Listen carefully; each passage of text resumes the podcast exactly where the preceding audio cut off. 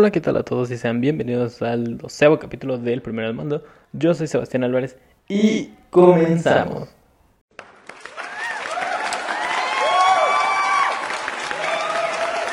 El día de hoy tenemos un tema que me vuela la cabeza, me vuela la cabeza de verdad.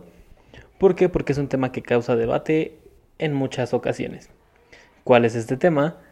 Pues es que Spider-Man ha sido el mejor. Bueno, ¿qué Spider-Man en el cine? Porque si nos vamos a los cómics y a cosas así, series o cualquier cosa, es un caos total. Entonces vamos a enfocarnos en qué Spider-Man ha sido mejor en el cine. Yo creo que todos conocemos a Spider-Man, pero miren, les voy a contar un poquito. Spider-Man fue creado en 1962 por Stan Lee. Esto surge porque Stan quiere crear un superhéroe con el que los niños se puedan sentir identificados porque ellos leían los cómics y todos y tenían superhéroes como Mr. Fantástico, pero él ya era un señor hecho y derecho. Entonces lo que Stanley quiso hacer con Spider-Man fue crear un superhéroe con el que el con lo que los niños se pudieran sentir identificados. De esta manera nace el amigable hombre araña, el cual es un estudiante de preparatoria, el cual de repente es mordido por una araña y le da superpoderes. Esto hace que le dé un plus totalmente a la historia, ya que no es el típico superhéroe que ya tiene la vida solucionada y solo se dedica a ser superhéroe.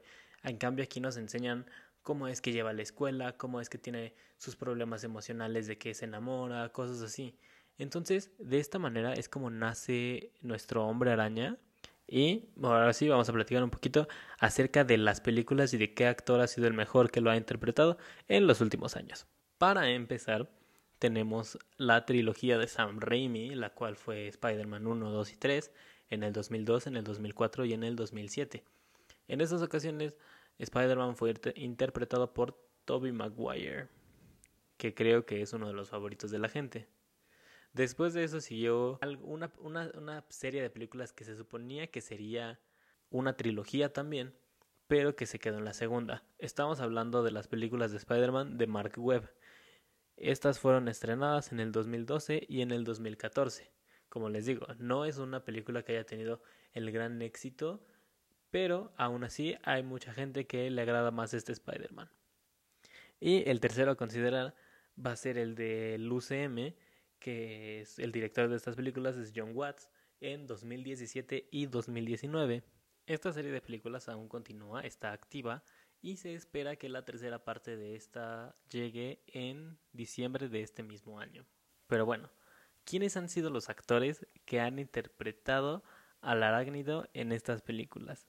Bueno, pues para Sam Raimi, él eligió originalmente a Leonardo DiCaprio, aunque él rechazó el papel, pero recomendó a Tobey Maguire, un gran amigo de él, el cual tomó el papel y fue uno de los mejores hasta ahora. Continuamos con la segunda parte y fue Andrew Garfield en 2012 y el 2014, como ya habíamos dicho. Y por último, y creo que el que actualmente ha agarrado más, más fuerza, debido a que es el actual, Tom Holland, que en lo personal es mi favorito para mí, pero eso lo dejaremos para el último. Desde los títulos de las películas podemos decir un poquito acerca de, de qué onda, ¿no? Por ejemplo, Sam Raimi lo que hizo fue Spider-Man 1, 2 y 3. Nada más. No había un título de que nos dijera con quién va a ser el villano o algo así. La diferencia con, con Mark Webb, ya que él sí puso un título diferente, llamándolas el sorprendente hombre araña para también diferenciarlo de las películas anteriores. Después, su segunda película se llamó El sorprendente hombre araña 2, La venganza de Electro. Aquí ya nos daban un poquito el adelanto acerca de quién sería el villano de esta película. Para el UCM se utilizó un título diferente. Se utilizó el título Spider-Man Homecoming, que a traducirlo al español es Spider-Man de regreso a casa. Esto más que para dar un adelanto acerca de la película, fue más porque por fin Marvel había conseguido los derechos de Spider-Man nuevamente para poder integrarlo a las películas.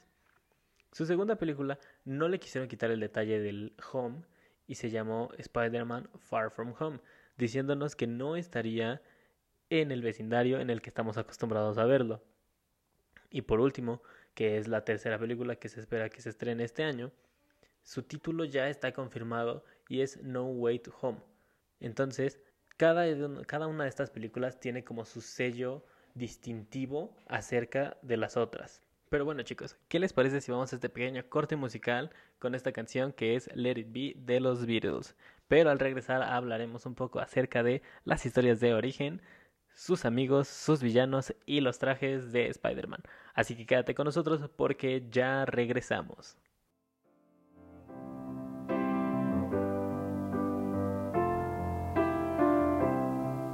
When I find myself in times of trouble, Mother Mary comes to me, speaking words of wisdom, let it be.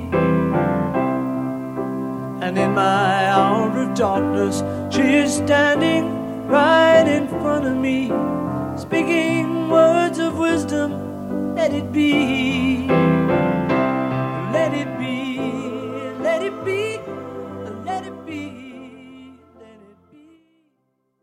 Estamos de regreso en el programa después de esa canción que fue Let It Be de los Beatles. Díganme, ¿qué tal? ¿Les gustó esa canción? ¿O escogerían otra? Gracias por quedarte con nosotros y ya, ya comenzamos.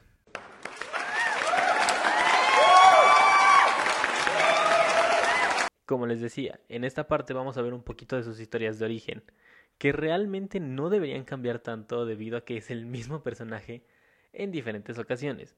En Spider-Man del 2002 se le dio el origen original, por así decirlo, que es mordido por una araña, la cual le da sus poderes y pierde al tío Ben después de ir a una lucha para conseguir dinero y poder comprarse un auto. Esta es la historia de origen de Spider-Man de Tom de Tobey Maguire.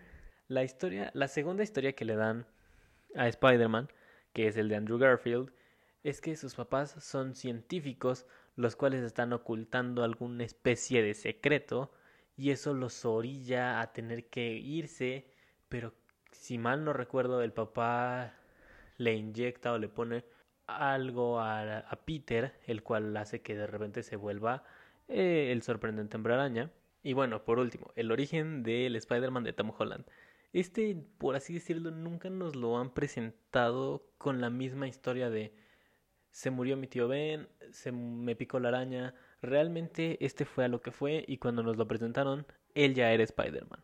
Simplemente nos lo presentan siendo reclutado por Tony Stark, pero no hubo un antecedente de qué fue lo que pasó o cómo fue que él consiguió estos poderes. Durante la primera trilogía tuvimos personajes los cuales eran los amigos de Peter como Harry Osborn y Mary Jane, los cuales creo que hasta la fecha, gracias a esa película, han sido yo creo que los más conocidos. Después, eh, con Andrew Garfield nos dieron un, un, un punto diferente donde no tenía tantos amigos y realmente nada más nos presentan como su relación amorosa con Gwen Stacy y ya en la 2 es cuando nos introducen a Harry Osborn, el cual no tiene una muy buena relación con, con Peter debido a que no quiere colaborar con él, por así decirlo.